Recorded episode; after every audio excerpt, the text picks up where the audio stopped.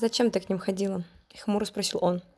«Эс, у них другой образ жизни, не как у меня».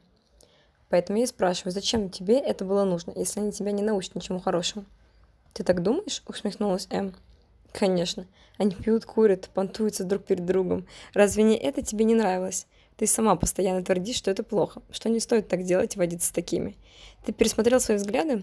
Ты слишком изменчива». Я говорил это очень серьезно, в упор, смотря на девушку, которая даже не думала раскаиваться, а еле сдерживала улыбку.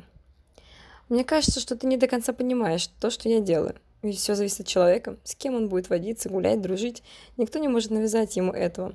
Если он только сам не передумает, у него не щелкнет что-нибудь в голове, и он резко поменяет свои принципы, идеи, идеалы. «По-моему, именно это ты и сделала», — заметил парень.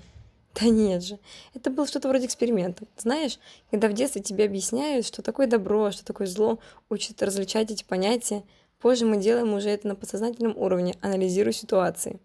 А кого-то в детстве плохо учили разграничивать эти явления – он может идти только по тому пути, который ему известен, концепцию которого ему разжевали и в рот положили. А сам он сделать это не способен.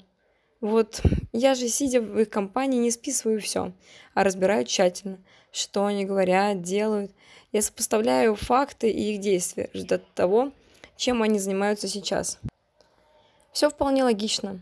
Кто может думать, тот это делает. И у меня в голове выстраивается картинка, дорога, по которой пойду уже я, способная маневрировать, уходить в сторону, намеренно отклоняться от заданного пути, чтобы после вернуться обратно, затратив на это меньше сил, а не идти, как баран, все в одну сторону, сметая все, что попадается.